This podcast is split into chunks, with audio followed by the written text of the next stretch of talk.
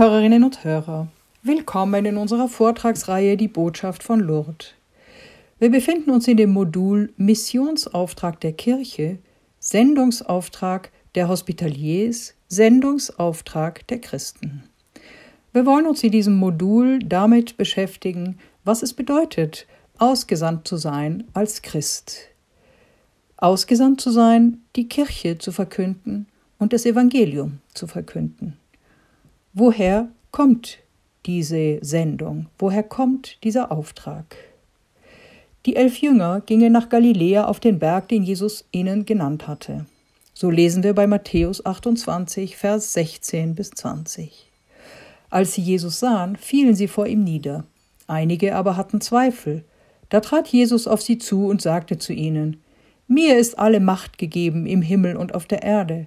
Darum geht zu allen Völkern und macht alle Menschen zu meinen Jüngern.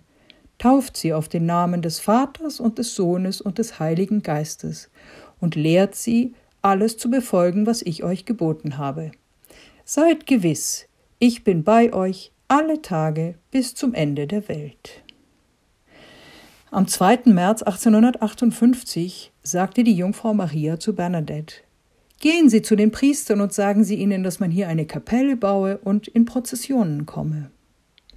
Pater Saint-Pé, der erste Rektor des Heiligtums, und die Kapläne der Wallfahrtsstätte kamen dieser Bitte wortwörtlich nach, und so entstanden die Krypta, die Basilika der unbefleckten Empfängnis, die Rosenkranzbasilika, die unterirdische Basilika Pius X., die Bernadette-Kirche und weitere andere kleine Kapellen. Dennoch verbirgt sich in dieser Bitte ein scheinbarer Widerspruch. Ich sage bewusst scheinbar, denn tatsächlich gibt Maria den Bau einer Kapelle in der Nähe des Dorfes Lourdes in Auftrag, das bereits in seiner Mitte eine Pfarrkirche hatte, die bis heute existiert. Warum also zwei Kapellen? Ein scheinbarer Widerspruch. Im Licht des Evangeliums werden wir eine Antwort darauf finden. Aber ich möchte vor allem verdeutlichen, dass die heilige Jungfrau nicht versucht hat, diese zwei Kirchen, die Pfarrkirche und die gewünschte Kapelle im Heiligtum, gegeneinander zu setzen. Es geht ihr um dieselbe und einzige Kirche. Genau wie es auch immer um die eine und einzig und selbe heilige Jungfrau Maria geht. Ob das in Lourdes ist, in Fatima, in Guadalupe, in Aparecida oder wo auch immer, es geht immer um die eine heilige Jungfrau Maria, Mutter unseres Herrn Jesus Christus.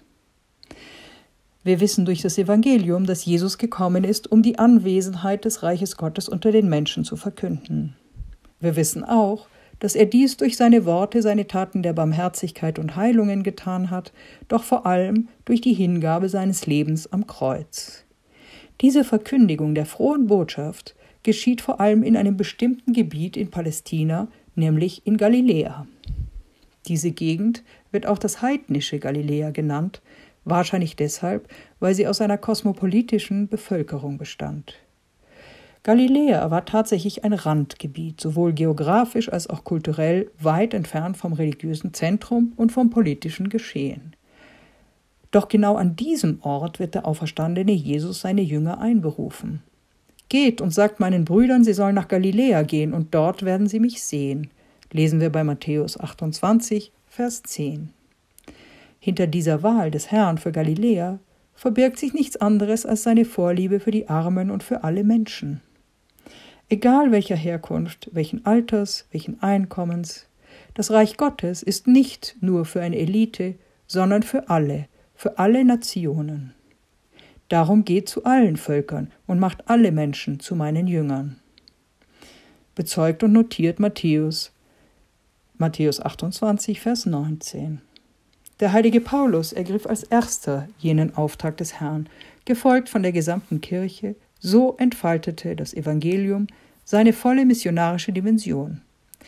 Hier findet man also die Erklärung für diesen scheinbaren Widerspruch der Bitte Mariens, eine Kirche in der Nähe des Dorfes Lourdes zu bauen oder gar außerhalb, an einem Ort, der dunkel, finster, kalt und weg und abgewandt war von dem Rest der Welt, hatte man den Eindruck. Auf sehr pädagogische Weise erinnert uns Maria, dass die Kirche nicht dazu berufen ist, im Mittelpunkt unserer Gesellschaft zu stehen, sondern vielmehr dazu, sich ständig dem Rand der Gesellschaft zuzuwenden. Die Kirche hat immer einen missionarischen Auftrag. Sie ist immer Dienerin. Sie ist immer allen Menschen nah. Sie ist immer entsandt. In Papst Franziskus Evangelii Gaudium lesen wir Folgendes. Brechen wir auf, gehen wir hinaus, um allen das Leben Jesu Christi anzubieten. Ich wiederhole hier für die ganze Kirche, was ich viele Male den Priestern und Laien von Buenos Aires gesagt habe. Mir ist eine verbeulte Kirche, die verletzt und beschmutzt ist, weil sie auf die Straßen hinausgegangen ist, lieber als eine Kirche, die aufgrund ihrer Verschlossenheit und ihrer Bequemlichkeit, sich an die eigenen Sicherheiten zu klammern, krank ist. Ich will keine Kirche, die darum besorgt ist, der Mittelpunkt zu sein und schließlich in einer Anhäufung von fixen Ideen und Streitigkeiten verstrickt ist. Wenn uns etwas in heilige Sorge versetzen und unser Gewissen beunruhigen soll, dann ist es die Tatsache, dass so viele unserer Brüder und Schwestern ohne die Kraft, das Licht und den Trost der Freundschaft mit Jesus Christus im Dunkeln leben. Der Herr will nicht, dass das Evangelium in den Mauern von Jerusalem eingeschlossen bleibt. Er verlangt einen missionarischen Aufbruch. Die Jungfrau Maria sucht Bernadette nicht in der Pfarrkirche auf, sondern in Massabielle, an diesem abgelegenen Ort. Also was ist das für eine Kirche? Gehen wir zurück zu Matthäus 28.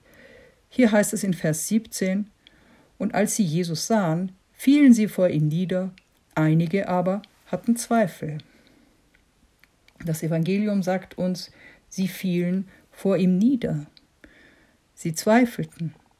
Gilt das nicht auch in unseren Tagen?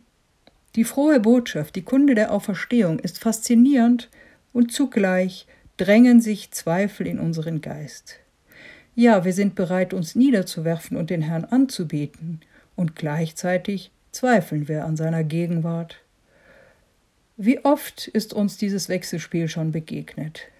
Gnade und Sünde, das Göttliche und das Menschliche.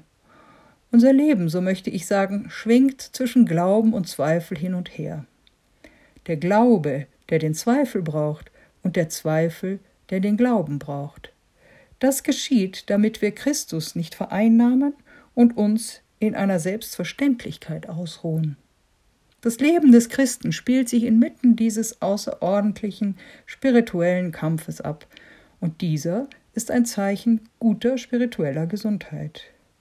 Bis zum Ende unseres Lebens müssen wir immer und überall Jesus suchen. Wir schreiten mitten durch diesen Wechsel von Licht und Schatten. Doch der Herr sagt uns tröstend, ich bin bei euch alle Tage bis zum Ende der Welt.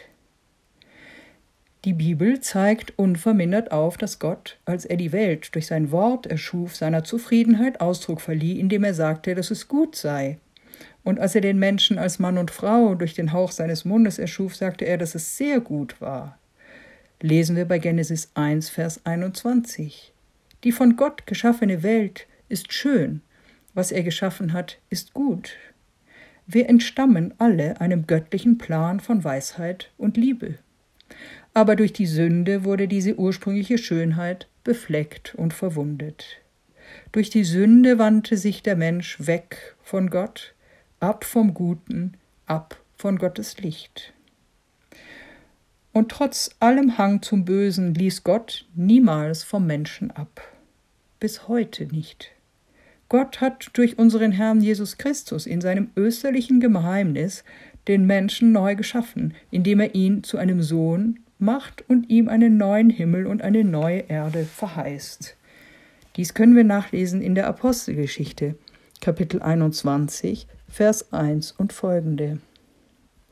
Wir tragen in uns das Abbild des ersten Adams, aber wir sind ebenfalls von Anfang an berufen, das Abbild von Jesus Christus, dem neuen Adam, diesem Kind Gottes, zu verwirklichen. Lesen wir das nach im ersten Korintherbrief, Kapitel 15, Vers 45. Die Schöpfung trägt die Spur des Schöpfers und sehnt sich danach, befreit zu werden. Auch die Schöpfung soll von der Sklaverei und Verlorenheit befreit werden zur Freiheit und Herrlichkeit der Kinder Gottes. Es ist sehr wichtig, sich mit diesem Bild des Kindes Gottes vertraut zu machen. Und ganz besonders in der jetzigen heutigen Zeit, um nicht in die Geschlechterfalle zu tappen. Ich möchte hier ein bisschen ausholen. Der Christ empfängt den Geist der Sohnschaft, wobei der Heilige Geist mit seinem Geist Zeugnis gibt, dass er ein Kind Gottes ist.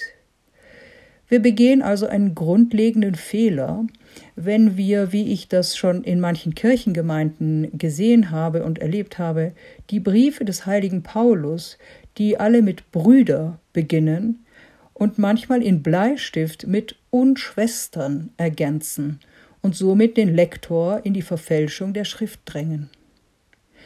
Ich möchte es ein bisschen erklären zum besseren Verständnis. Hier geht es nicht um ein Geschlechterverständnis.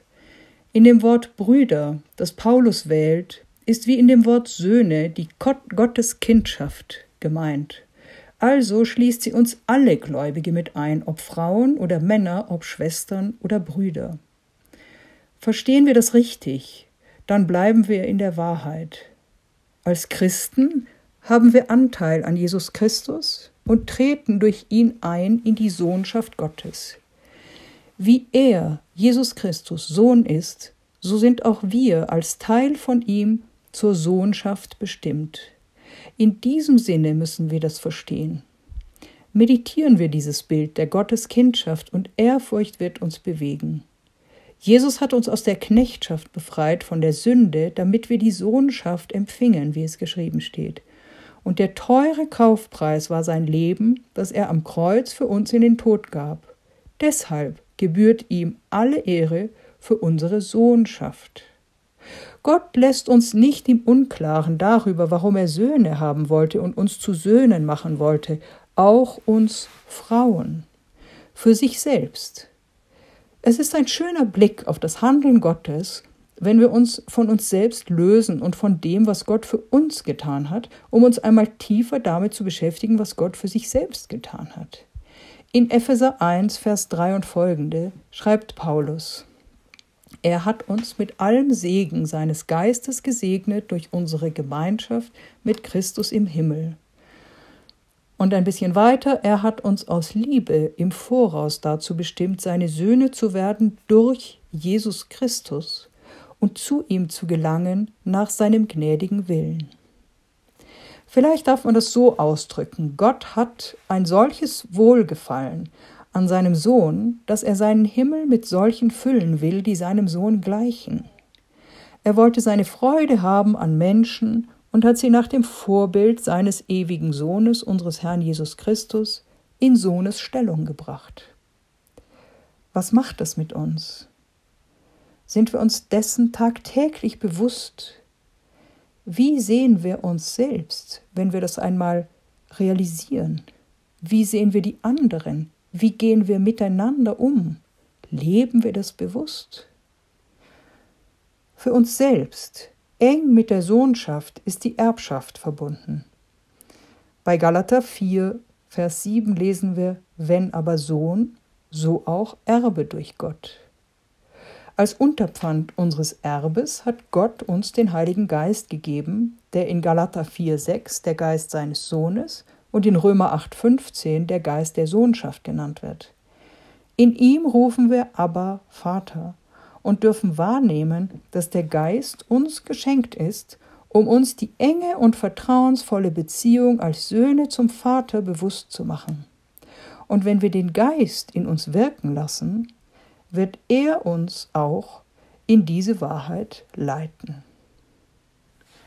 Ehre sei dem Vater und dem Sohn und dem Heiligen Geist, wie es war im Anfang, so auch jetzt und alle Zeit und in Ewigkeit. Amen.